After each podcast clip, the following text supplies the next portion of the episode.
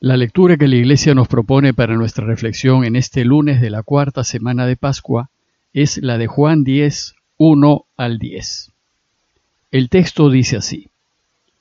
En aquel tiempo dijo Jesús, les aseguro que el que no entra por la puerta en el corral de las ovejas, sino que salta por otra parte, ese es ladrón y bandido. Pero el que entra por la puerta es pastor de las ovejas. A éste le abre el guarda y las ovejas atienden a su voz. Y él va llamando por el nombre a sus ovejas y las saca fuera.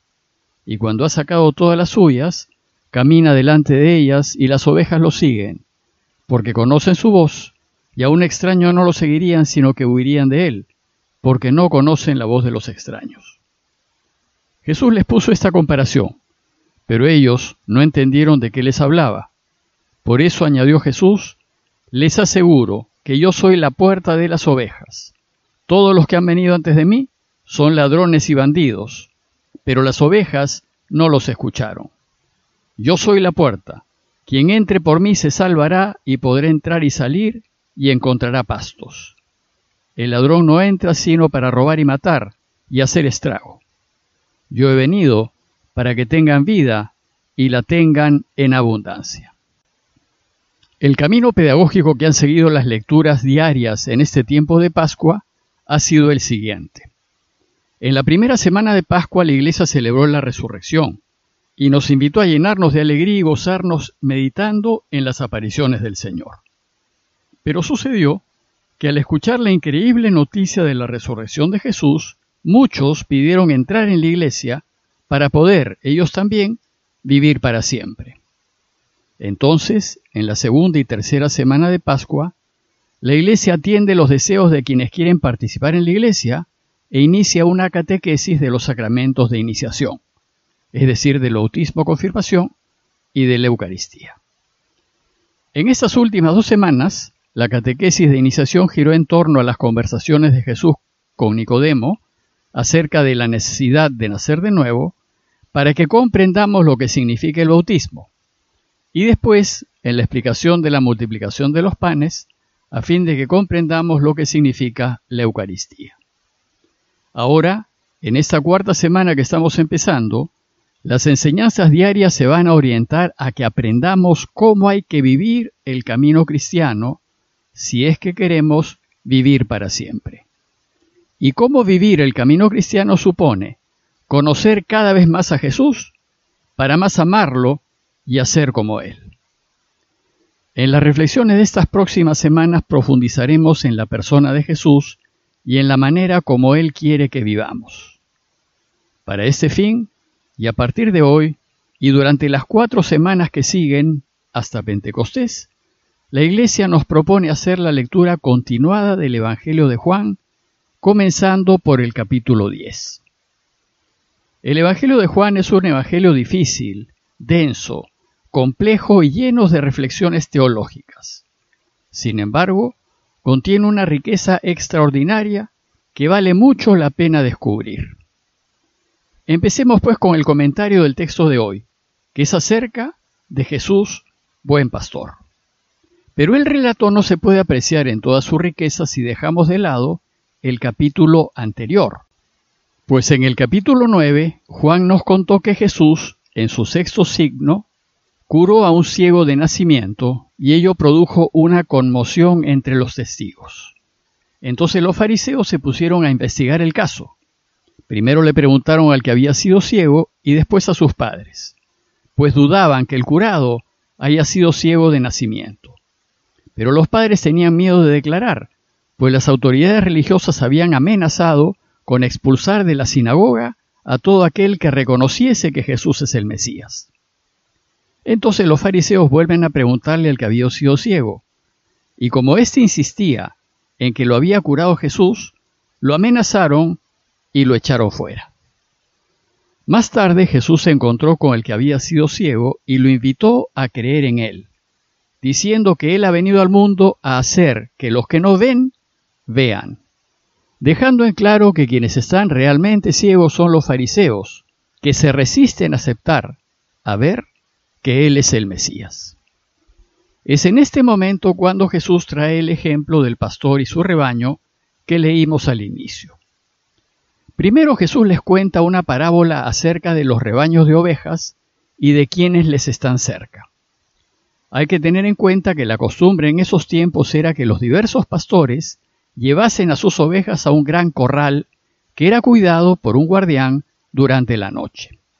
Y al día siguiente, cada pastor iba a ese corral y sacaba sus ovejas, llamándolas por su nombre, para llevarlas a pastar. Luego, el primero que está cerca de las ovejas es su pastor. Él es el que entra por la puerta, y a éste, dice el texto, le abre el guardián. Las ovejas reconocen a su pastor, reconocen su voz, y él las va llamando por su nombre a cada una y las va sacando. Y dice el texto que cuando ha sacado a todas las ovejas suyas, camina delante de ellas, y las ovejas lo siguen porque conocen su voz.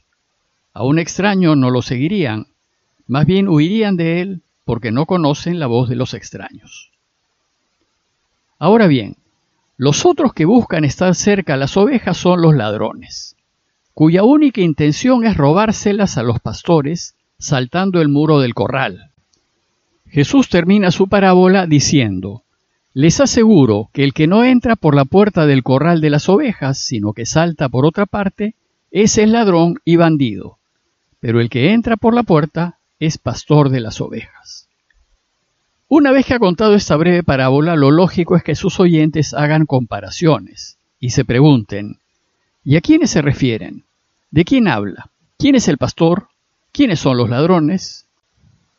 Jesús cuenta esta parábola para hacer ver que los variseos que lo persiguen son los bandidos y ladrones, que ellos no solo cuidan de las ovejas, sino que se aprovechan de ellas pues han echado fuera y han excomulgado al que había sido ciego, solo por decir que Jesús lo ha curado y que es el Mesías.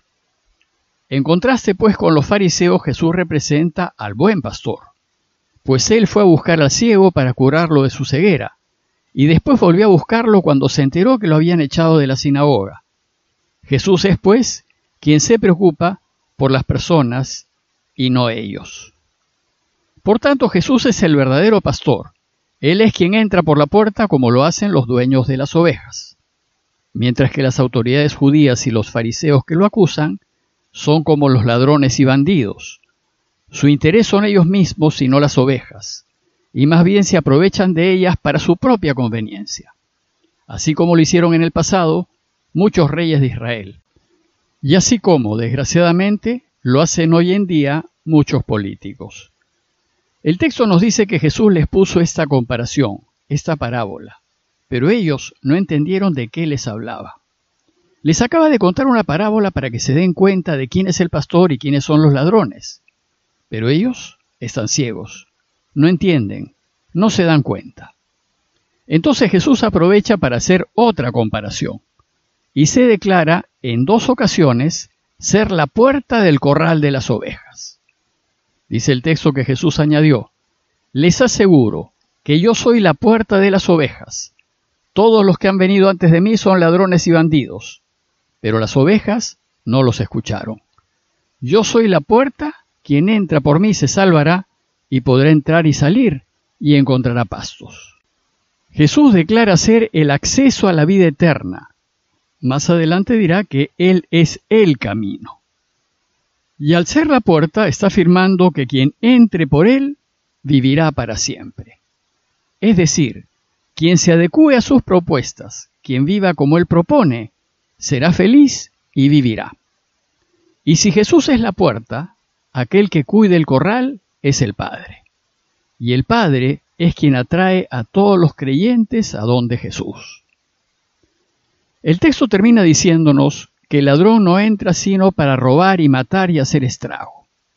Pues el ladrón no ama a las ovejas, solo quiere aprovecharse de ellas y sacarles todo lo que puede. En cambio Jesús tiene una relación de amor con sus ovejas. Él las quiere y las cuida, y su deseo es que vivan. Él nos conoce individualmente, sabe nuestros nombres y su deseo es que vivamos. Por eso, el texto termina diciendo, yo he venido para que tengan vida y la tengan en abundancia. El deseo de Jesús es que todas sus ovejas, las que escuchan su voz, vivan bien y con todas sus necesidades satisfechas, y que además alcancen la felicidad eterna. Como conclusión, los invito a reflexionar. Primero, en la preocupación que tiene Jesús por cada uno de nosotros. A diferencia de los que son del mundo, que solo se acuerdan de nosotros cuando les somos útiles, Dios está constantemente atento a cómo nos va y a lo que nos pase. Y segundo, en que si queremos realmente vivir y ser felices, debemos pasar por su puerta. Es decir, hacernos a Él y conformarnos a los valores de su camino, siendo justos y veraces, y ayudando y sirviendo a quienes más necesitan. Pidámosle a Dios su gracia para oír su voz, oír que nos llama constantemente y seguirlo, y para querer pasar por su puerta para poder tener vida en abundancia. Parroquia de Fátima, Miraflores, Lima.